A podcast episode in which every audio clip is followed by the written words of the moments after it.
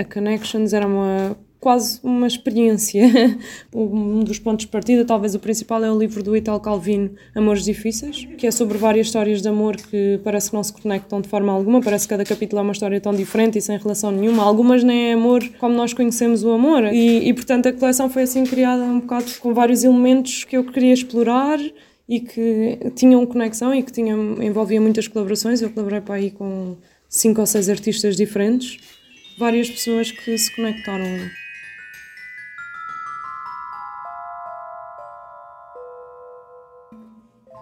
Começa agora o segundo episódio do In Vitro, o podcast do público sobre o processo criativo.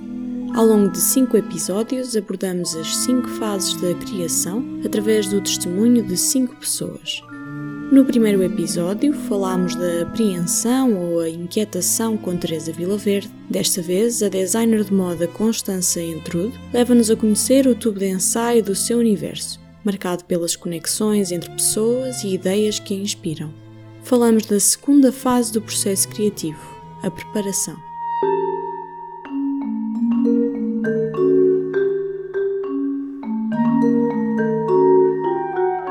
In vitro.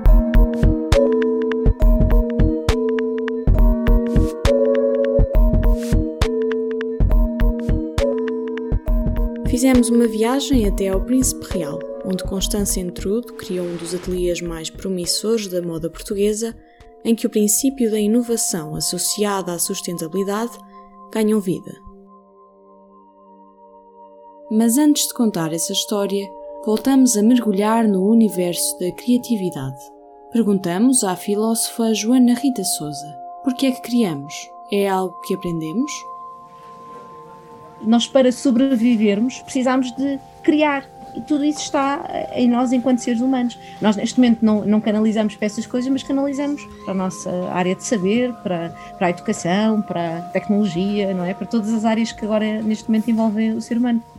Eh, eu imagino o cérebro como há ali um monte de coisas a acontecer, ele vai recebendo informação, nós também estamos sempre a receber coisas, não é? Estamos sempre a ver, a sentir, estamos constantemente a receber.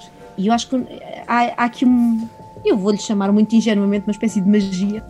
Para a professora da Universidade do Minho, Fátima Moraes, é importante absorver ideias de diversas áreas de conhecimento. Há um período para qualquer pessoa que vai criar, que é quando eu me preparo para aquilo que quero, eu vou aprofundar as coisas, eu vou estar atento, eu vou ouvir, eu vou ler, eu vou pesquisar o mundo, ter muito conhecimento sobre aquilo e, e vou tentando resolver o problema. E muitas vezes não consigo. E sei mais e não consigo, e ando para trás e para a frente. O formador Vítor Briga desmonta a preparação. Esta fase da preparação é também a fase dos incómodos, em que os problemas surgem. Vou ter mais problemas que aqueles que pensava que ia ter, sentir alguma vontade de desistir. Uh, o Truman Capote dizia: Cada livro que eu escrevi matou-me um bocadinho, não é? Ou seja, este momento da preparação são aqueles momentos de inquietação também criativa. Eu leio livros porque leio e depois aplicam-se no meu trabalho, sem dúvida. Não, muitas vezes vou ler um livro porque tenho um tema de uma coleção e claro que vou ler o livro porque é uma referência para essa temática, isso também acontece. Mas também leio por, por, por gosto mesmo, porque é das coisas que mais gosto de fazer. Para ser criativo é necessário estar em várias dimensões ao mesmo tempo presentes. O indivíduo tem que ter conhecimento, mas mais do que isso, ter conhecimento aprofundado naquilo que eu quero ser criativo, e ter conhecimento interdisciplinar. Normalmente as pessoas criativas são pessoas com muitos interesses, gostam de muita coisa, que é o que nós chamamos associação remota de informações. Através das palavras de Constança, vemos a parede cheia de recortes, esboços, pedaços de tecido, amostras de cores em constante mutação. Está cheia de folhas. Neste momento, então, está apinhada, como se diz. temos, temos tudo, desde folhas, tecidos, estampados, notas minhas, coisas que eu gostei de ler, eh, notícias de revistas cor-de-rosa, nós temos tudo aqui.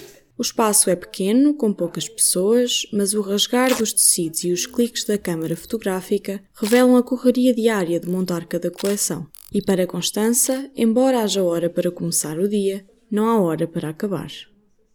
Constança Entrude cresceu entre Lisboa e a Madeira. A inclinação para o mundo artístico sempre esteve presente, criava ainda nos cadernos da escola as próprias coleções. Sempre desenhei muito, sempre tive o hábito de observar e sempre fui fascinada por pessoas, pessoas assim que ia conhecendo, não quer dizer que, sejam, que fossem pessoas que eu que fossem minhas amigas ou que eu visse diariamente, mas sempre lembro-me de ver pessoas ou conhecer alguém ou ter visto a roupa dela, não sei, qualquer coisa, ir para casa desenhar e ficava horas e horas e horas a desenhar. Os meus cadernos também, por exemplo, da escola estão todos desenhados, mesmo de matemática, etc. Portanto, sempre foi uma coisa muito presente e depois desenhava muito as minhas coleções e fazia coleções com tema. Na primeira tentativa de estudar na exigente Central St. Martins, em Londres, não entrou. A, a verdade é que depois, pronto, eu fiz realmente economia no secundário e quando tentei candidatar-me a Central St. Martins, que era a única que eu queria, porque sabia que era a melhor e porque tinha, pronto, isso na cabeça, um, não entrei quando enviei o meu primeiro portfólio. Eles avaliam muito a parte da pesquisa, avaliam quem é que nós somos enquanto designers ou artistas, muito mais do que o trabalho final. Isso não é nada relevante, principalmente quando a pessoa se está a candidatar para o primeiro ano. Eles só querem ver quem é que nós somos ou em que é que, o que é que nós podemos acrescentar este mundo que já tem tanta coisa e tanta gente a fazer a mesma coisa. A criatividade é considerada atualmente uma das competências do século XXI. Criatividade aliada à inovação. Não se pode pensar num século, e nós estamos a ver isso agora, até, até com a pandemia, não podemos pensar num século com tantos desafios sem criatividade. E, portanto, não basta conhecimentos, bagagem de conhecimentos e agora vou responder ali ao exame. Não basta, tem que ser criativo. De qualquer das formas, eu quis ir para Londres na mesma. Estive a trabalhar em restaurantes, estive a trabalhar em lojas, estive a estagiar com os Marcos Almeida e estive a montar o meu portfólio durante um ano. E durante esse ano realmente fui percebendo, uh, nunca tive uh, uma vontade de fazer roupa. Uh, portanto, o, o têxtil foi uma área que eu fui descobrindo e que juntava um bocadinho esta ideia de explorar vários mídia diferentes e de juntar a, a, a, pintura, a escultura, etc., num, numa, num material e de explorar o material. E tem uma parte também científica, de engenharia, até. O meu curso tinha uma componente de engenharia têxtil também forte. E, portanto, foi assim essa junção que eu achei que era mais adequada, pronto, tendo em conta o que eu gosto realmente de fazer acabou por entrar, no ano seguinte, em design de textos. Hum, absorvi tanta coisa, para mim foram mesmo os melhores anos da minha vida, que é curta ainda, mas, mas sim, foram sem dúvida os melhores anos, aprendi tanta, tanta coisa, porque o facto também de dizerem que é melhor, eu acho que existem outras excelentes faculdades, não estou sequer a questionar isso, mas o, um, aquele ambiente de realmente ser, de certa forma, uma elite e de ser tão difícil de lá chegar faz com que haja assim um espírito competitivo, muito competitivo, mas também ao mesmo tempo uh, toda a gente é muito interessante, ou a maioria das pessoas tem um trabalho interessante, tem um estilo muito próprio, trabalha nas melhores casas de moda e são amigos dos melhores designers, portanto há, há aquele espírito que pronto, que nos faz querer crescer e ser melhor, depois tem um, uma valorização da parte artística enorme e do que é novo e de realmente sabermos criar uma coisa nova, mas uma coisa nova que tenha conteúdo, que não seja só criar novo por fazer, até pode ser criar bonito só por fazer, só porque é bonito, mas que seja mesmo bonito. Mas foi na casa Peter Piloto que Constança desenvolveu o gosto pelos textos, desde as texturas aos padrões elaborados, aos fios entrelaçados. Na Peter Piloto eu era designer textil, portanto para mim foi a minha experiência preferida de sempre. E porque o Peter é uma pessoa muito ligada à arte contemporânea e ao design de interiores e, e portanto eu gostava mesmo as pessoas que vinham ao estúdio, que falavam, com quem nós discutíamos ideias. Um, o processo é muito parecido ao processo que eu depois adaptei na minha marca, porque é muito começar pelo tecido, explorar as escalas dos estampados, etc. E, portanto, sem dúvida, se eu tivesse que dizer qual foi a experiência onde eu aprendi mais, foi na Peter Pillow. Durante esse período, Constança criou uma técnica têxtil que ainda hoje aplica em todas as coleções. Há uma técnica que eu desenvolvi desde o meu último ano na faculdade, que é uma, uma desconstrução da tecelagem, de certa forma. Porque eu contactei várias fábricas, pedi-lhes para mandarem para a Inglaterra, ou se me podiam enviar todo o lixo deles, os desperdícios. E, e por, por mero acaso, o que eles mandaram foi essencialmente linhas de poliéster, de algodão, etc. Então eu comecei a criar com base nos desenhos que eu tinha, comecei a fazer uma, certa, uma espécie de desenho com as linhas.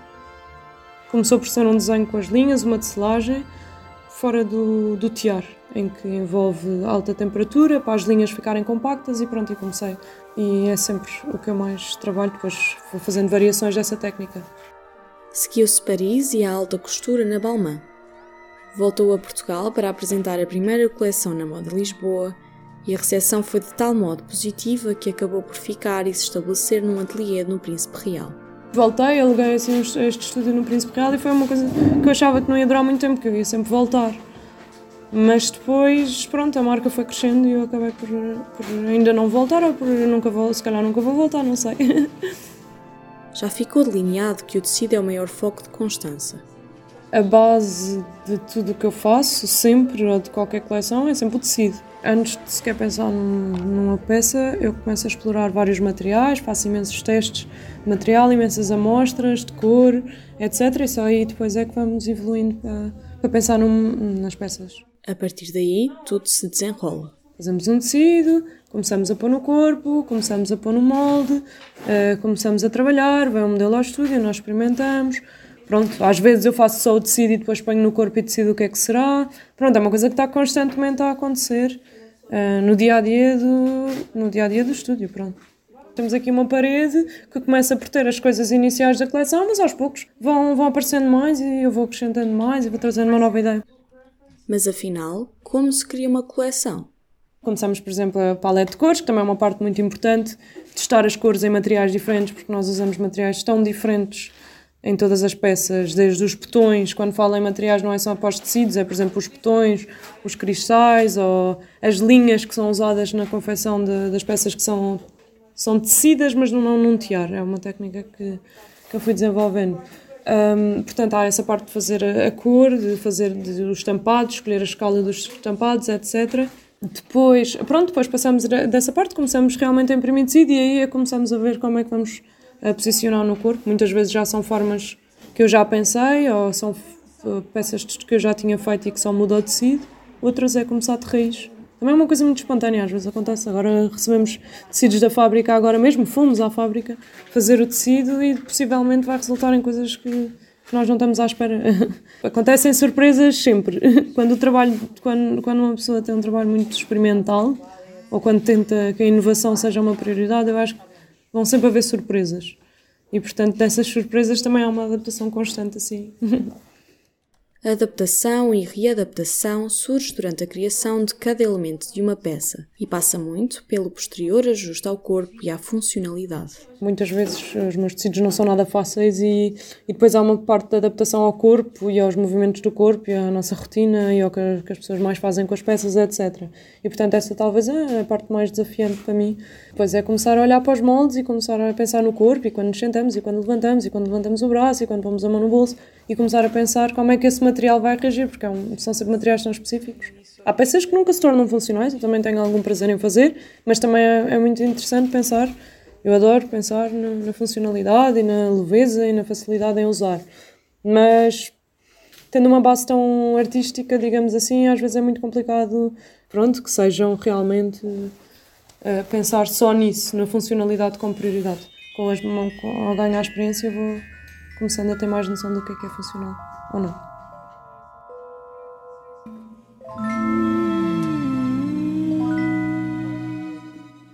Já percebemos que as conexões não param no universo criativo de Constança.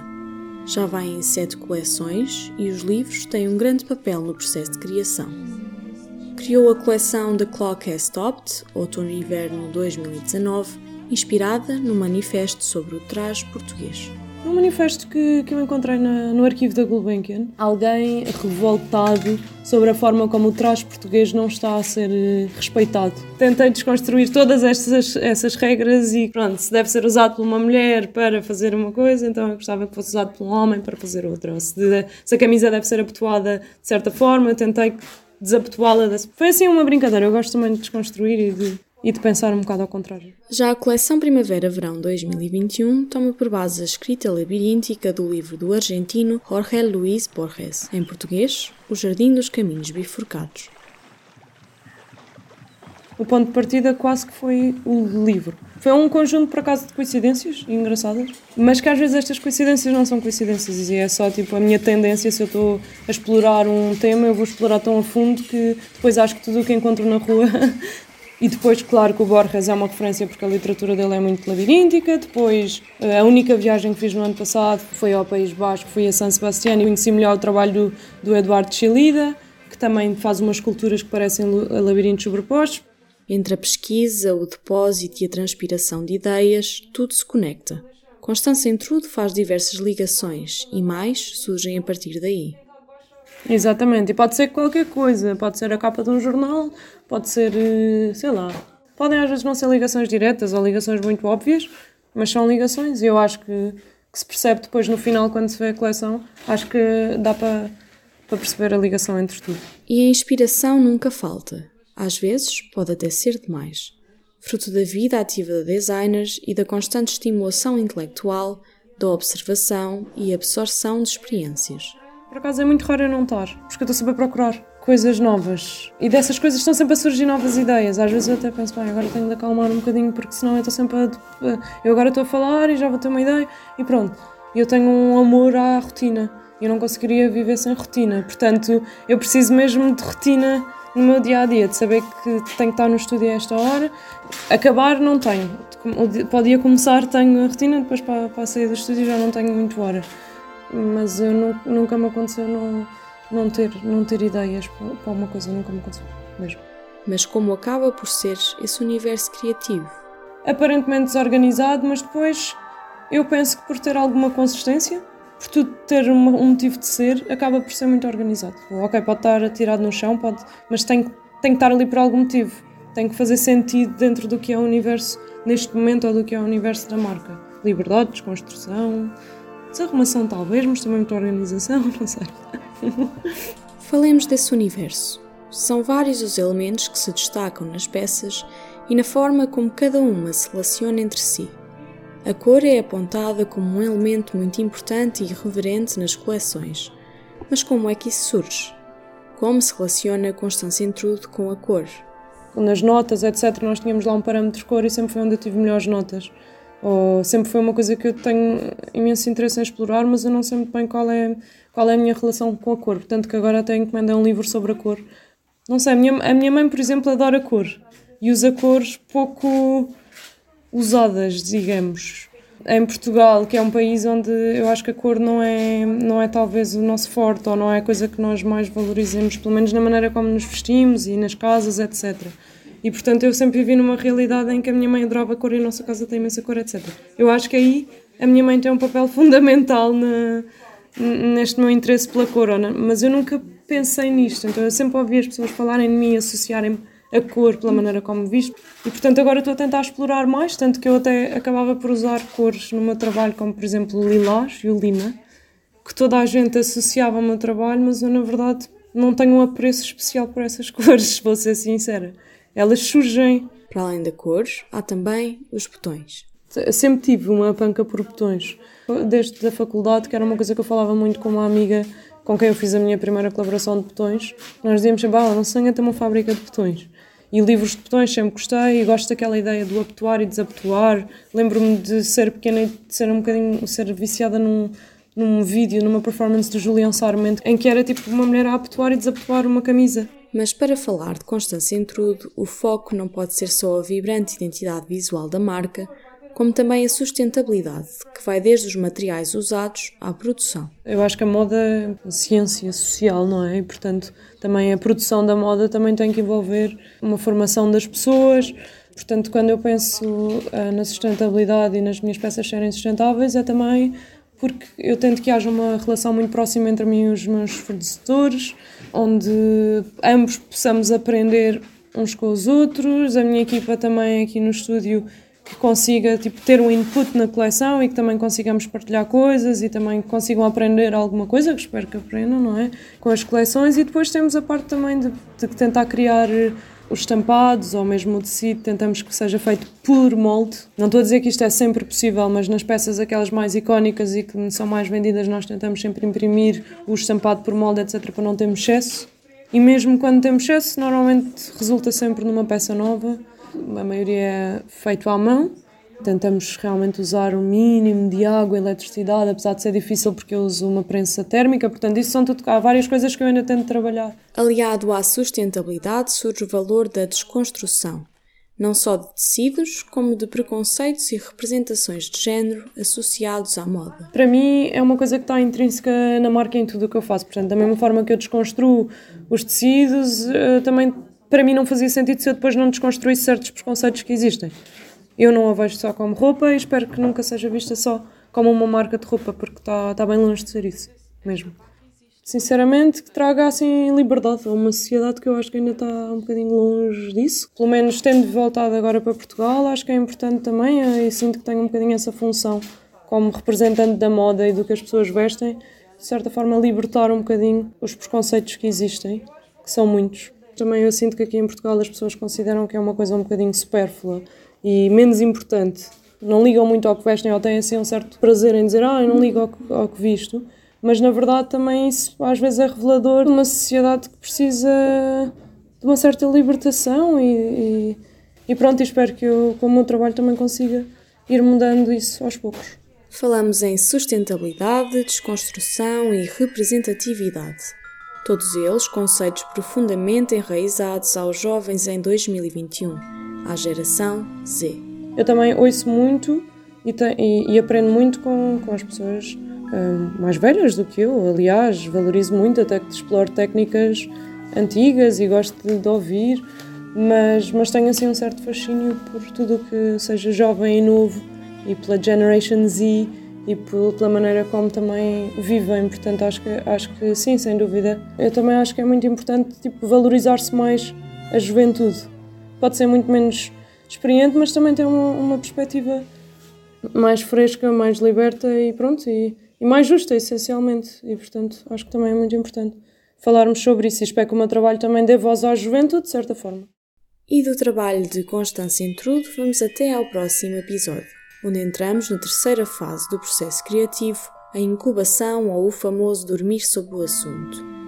Para tal, vamos percorrer os caminhos das ilustrações de Hugo van der Ding, o português de nome holandês que desenhou algumas das tiras de humor mais acarinhadas pelos portugueses. Eu sou Maria Fernandes, este é o In Vitro. Até à próxima!